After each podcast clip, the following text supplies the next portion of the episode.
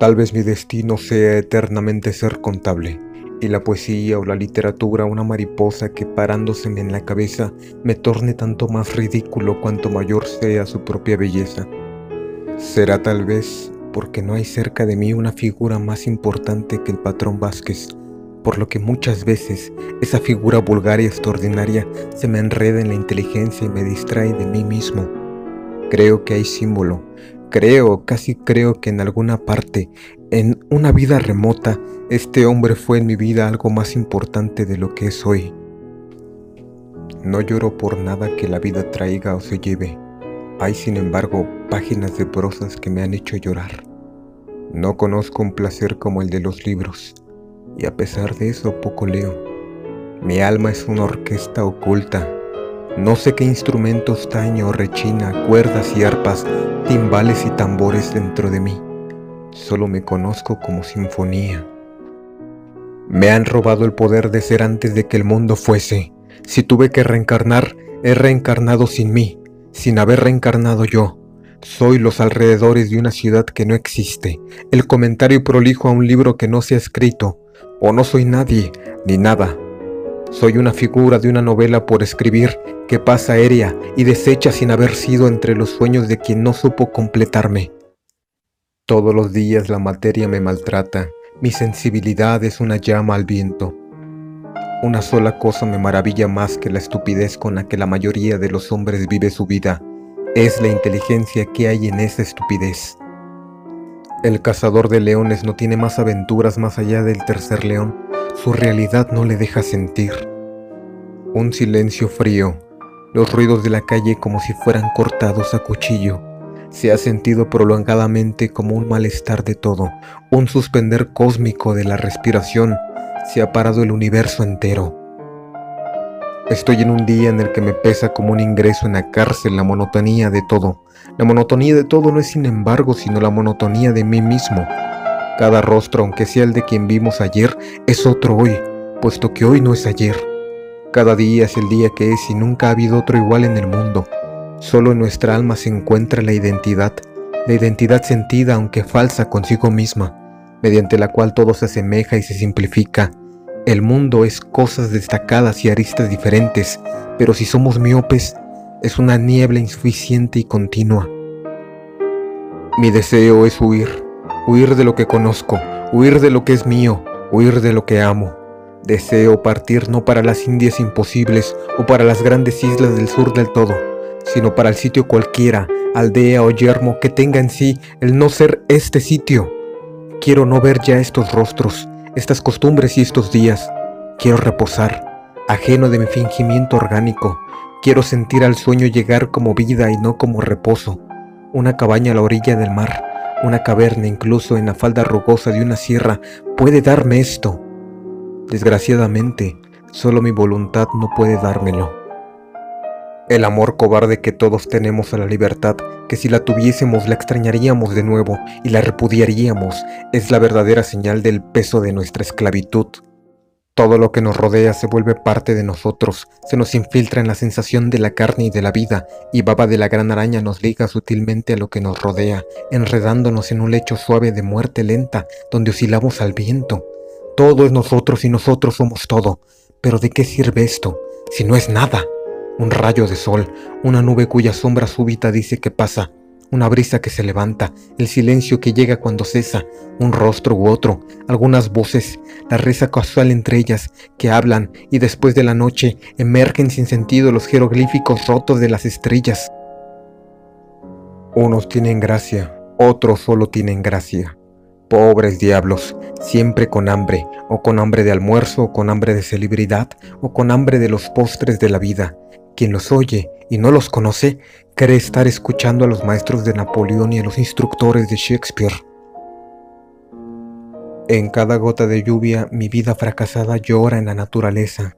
Hay algo en mi desasosiego, en el goteo, en el aguacero, tu aguacero con la que la tristeza del día se vierte inútilmente por sobre la tierra. Llueve tanto, tanto, mi alma está húmeda de oírlo, tanto que mi carne es líquida y aguanosa alrededor de mi sensación de ella. Un frío desasosegado pone unas manos gélidas alrededor de mi pobre corazón.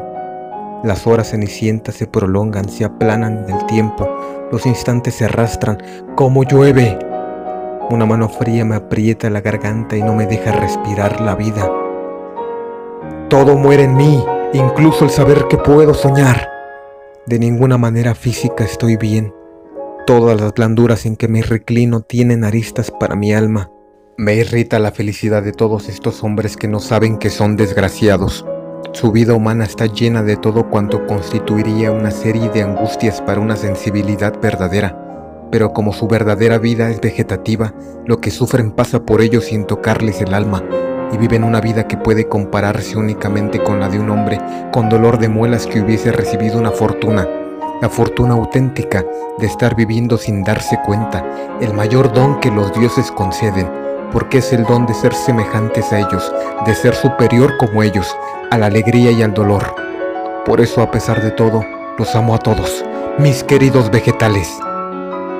Siento la náusea física de la humanidad vulgar, que es además la única que hay y me obstino a veces en profundizar esa náusea, como se puede provocar un vómito para aliviarse del deseo de vomitar. Esto ahora ya no es la realidad, es simplemente la vida. Sí, la vida a la que yo también pertenezco y que también me pertenece a mí, no ya la realidad, que es solo de Dios o de sí misma, que no contiene misterio ni verdad, que puesto que es real o fin que serlo, en algún lugar existirá fija, libre de ser temporal o eterna, imagen absoluta de una idea de un alma que fuese exterior. Le he pedido tan poco a la vida, y ese poco la vida me lo ha negado. Un haz de parte del sol, un campo, un poco de sosiego y un poco de pan. No pesarme mucho de conocer que existo y no exigir nada de los demás ni exigir ellos nada de mí. Escribo triste en mi cuarto tranquilo como siempre he estado, solo como siempre estaré. Me veo en el cuarto piso alto de la calle de los doradores, me siento con sueño, miro sobre el papel medio escrito la vida vana sin belleza y el cigarro barato, sobre el secante viejo, aquí yo en este cuarto piso interpelando a la vida, haciendo prosa. Pienso a veces que nunca saldré de la calle de los doradores, y esto escrito entonces me parece la eternidad. La belleza de un cuerpo desnudo solo la sienten las razas vestidas. El pudor vale sobre todo para la sensualidad como el obstáculo para la energía. La vulgaridad es un hogar, lo cotidiano es maternal.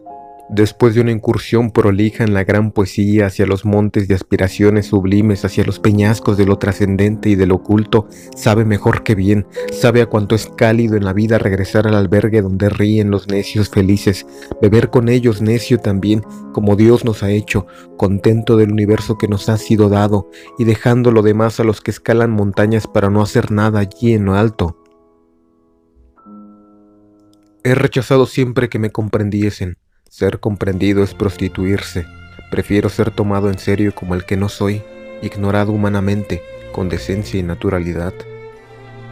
Me levanto de la silla con un esfuerzo monstruoso, pero tengo la impresión de que me la llevo conmigo y que es más pesada porque es la silla de la subjetividad. Cuando el estío entra me entristezco. Parece que la luminosidad, aunque acre de las horas estivales, deberá acariciar a quien no sabe quién es, pero no a mí no me acaricia. Hay un contraste excesivo entre la vida exterior que rebosa y lo que siento y pienso, sin saber sentir ni pensar, el cadáver perennemente insepulto de mis sensaciones. Tengo la impresión de que vivo en esta patria informe llamada universo, bajo una tiranía política que aunque no me oprima directamente, ofende sin embargo a algún oculto principio de mi alma. Hay momentos en los que todo cansa, hasta lo que nos descansaría, lo que nos cansa porque nos cansa y lo que nos descansaría porque la idea de obtenerlo nos cansa. Hay abatimientos del alma por debajo de toda angustia y de todo dolor. Creo que no lo conocen sino los que se hurtan por las angustias y los dolores humanos y tienen diplomacia consigo mismos para esquivarse al tedio propio, reduciéndose así a seres acorazados contra el mundo no es de admirar que en determinado momento de su conciencia de sí mismos les pese de repente la coraza y la vida sea para ellos una angustia al revés, un dolor perdido. Me hallo en uno de esos momentos y escribo estas líneas como quien quiera al menos saber que vive. Todo el día hasta ahora he trabajado como un adormilado haciendo cuentas con los procedimientos del sueño, escribiendo a lo largo de mi torpor. Todo el día me he sentido pesar sobre mis ojos y contra las sienes, sueño en los ojos, presión hacia afuera de las sienes, conciencia de todo en el estómago, náusea y desaliento. Uno lee para saber, inútilmente, otro se divierte para vivir, inútilmente. Hace mucho, no sé si hace días, si hace meses, que no anoto ninguna impresión, no pienso y por lo tanto no existo. Me he olvidado de quién soy, no sé escribir porque no sé ser. Mediante un adormecimiento oblicuo he sido otro. Saber que no me recuerdo es despertar. Oh noche en la que las estrellas mienten luz, Oh noche única cosa del tamaño del universo, vuélveme cuerpo y alma parte de tu cuerpo, que yo me pierda en ser mera tiniebla y me vuelva también noche, sin sueños que sean estrellas de mí, ni sol esperando cuyo esperar lo ilumine desde el futuro.